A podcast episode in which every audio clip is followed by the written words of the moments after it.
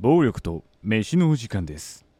パーソナリティの梅さんです。よろしくお願いします。えー6月の13日に行われたゆる学とリベンジの感想を本日は語っていこうと思います。よろしくお願いします。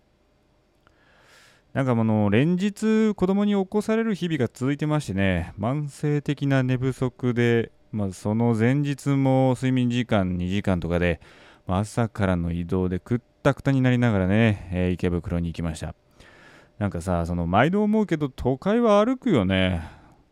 飛行機とか電車とかいっぱい乗って座ってる時間はあるもののさ、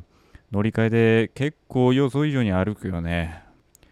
日々移動に車を使っている僕としてはですね、久しぶりに歩行距離を稼いだので、肉体的にもですね、しんどい体験でしたね。この日はですね、非常に天気が良かった。もう本当に晴天という感じでですね、暑い日差しの中、だらだら汗かきながらですね、バッグを抱えながらですね、えーこの時パケタさんがですね、えーカフェのテーブルを取ってくれたのでですね、そこで一息ついたというような感じです。皆様ですね、見てくれた方、本当にありがとうございます。ゆる学とリベンジに関してはですね、企画から何から YouTube に上がってるので、ぜひもう見てみてほしいです。あの結論から言いますとですね、敗退しまして、えーまあ、イベント自体は成功したと僕個人は思ってます。単純にね、あの対戦で負けたっていうのは悔しかったです。イベントの内容は良かったけど、個人的な出来栄えに関してはですね、聞き手の方も話者としてもですね、一定の評価は得たけど、そんなにうまくできなかったなっていう心残りがあるような気がしますので、えーまあ、大手を振って万歳ではないのが今の僕の心境です。まだまだ、あの、研鑽を積んでいかないといけないと思う次第でございます。あとなんだろうね、満席にならなかったので、まあ、利益としていまいちかもしれないことに、あの、機械者としてもですね、少し反省してる部分もありましてですね、まあ、やっぱり工業としてはですね、キャパを埋めてなんぼだと思いますので、70%のお客数ではいささか申し訳なさが残るというような感じですかね。まあしかし楽しかった、本当に。本当楽しかったんだみんな。あのね、終始ふざけててね、それが寛容に許される場っていうのはね、なかなかないよ。打ち上げの時にも言ったけど、目の前でね、30人ぐらいの人がね、いただきますからのポーズをですね、満面の笑みでしている集団をですね、眼下にするっていうですね、光景はめちゃめちゃ面白かったよ。この光景を見るために汗だくで東京行くのはちょっと大変だったけど、価値ある一瞬だった気がします。スタッフの皆様ですね、えーご協力の賜物だと思いますので、本当にありがとうございます。マジでよかった。本当にマジでよかった。ありがとう。さてですね、今回僕はですね、日清食品の創業者、安藤桃福のお話をしましたけども、えー YouTube の生配信見返したけど、重婚してるけどかっこいいみたいなコメントがついててですね、まあそれが伝えたかったから、お話としてはですね、ちゃんと伝わったかなというふうには思います。ゆる学とリベンジではですね、一貫してラーメンのお話をしていこうと思ったので、このポッドキャストではですね、インプットはずっとしてたんですけど、ラーメン以外のお話をしててですね、ラーメン禁止縛りがですね、解放されたのでね、めちゃめちゃありがたいなと思って、あの、今後ですね、インプットしたこぼれ話なんかも話していければというふうには思っております。ラーメンの麺を蒸してからスープで味付けをして油で揚げてお湯で戻すというですねまあ元来のラーメンの製法とはかなり異なっているのをずうずうしくも魔法のラーメンだと言い張ってですねインスタントラーメンという、えー新しいジャンルを確立したところが面白いところですね。安藤桃福の開発理念としては美味しいこと保存性が高いこと調理に手間がかからないこと安いこと安全で衛生的であることこの5つがですね、えー理念としてですね開発されたわけですけれども僕はこれを見てね、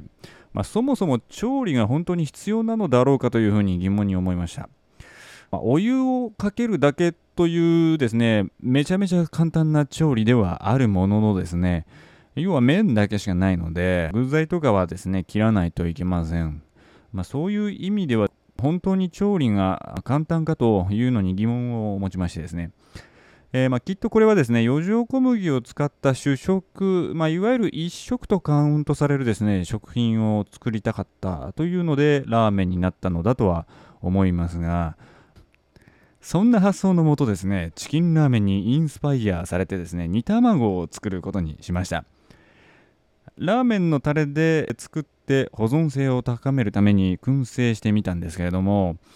今の製法はオートメーションなのでチキンラーメンが一体どうやって作られているのか知りませんけども、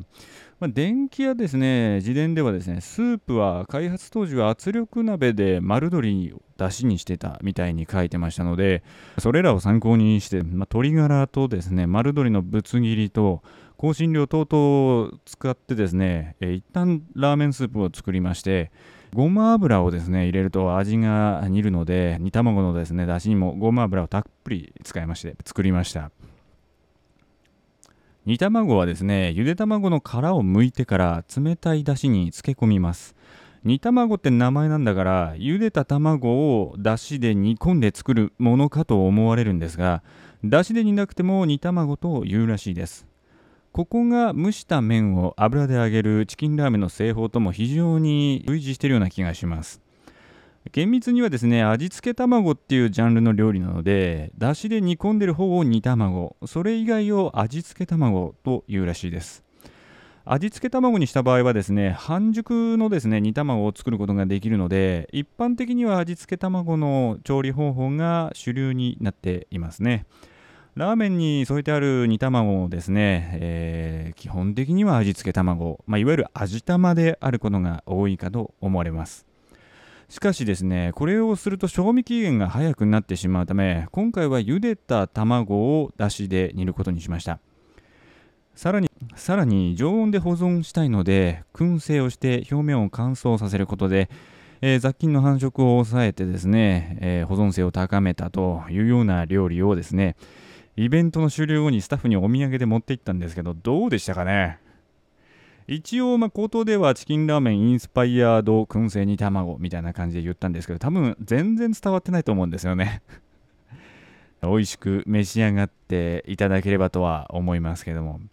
あの作るのにですね10時間ぐらいかかったんだけど一口で食べれるからコスパが悪すぎてねもう二度と作んないから個人的にはやっぱり煮卵は半熟がいいよね。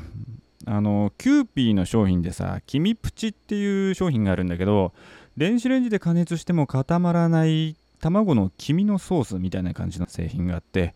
これは素晴らしくてですね、まあ、原理としてはすでに加熱しきっている黄身をソースにしてるので、温めても固まらないらしいです。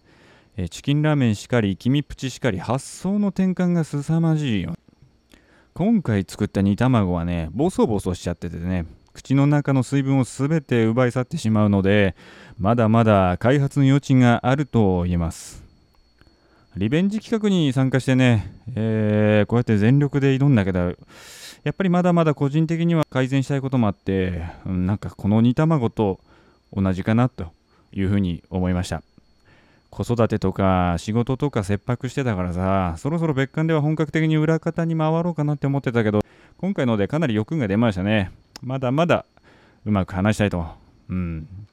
このラジオはそういう練習の機会としてもですね、続けていきますのでですね、ぜひ、えー、長らくお付き合いしていただければというふうに思います。まあ、スタッフもそうですけど、今回来場してくれた方、あの、本当にありがとうございます。今回ですね、アフタートークの方で、えー、暴力と飯のお時間ですというラジオ実はやってるんですよっていう風に言ったらですね Spotify のですねフォロワーが1という状態からですね一気に18まで上がりました1回イベントでですね告知すれば18倍になるというですねとてつもない効力を秘めてますので、えー、まだまだですねこういった機会には率先してチャレンジしていきたいと思っておりますまだまだやりますよ。ぜひ今後もお楽しみにということでですね、あの、リベンジの企画に関してはですね、まだまだ続きます。え次回はですね、7月の23日日曜日ですのでね、えー、そちらもぜひ、僕は出ないけど、ご参加いただければと思います。えー、平日じゃなくてよかったよね、本当にね。うん、行きやすいと思うので、チケットが出たらまたここでも報告しますので、ぜひよろしくお願いします。えー、来てくれた方、本当にありがとう。それではまた。ごきげんよう。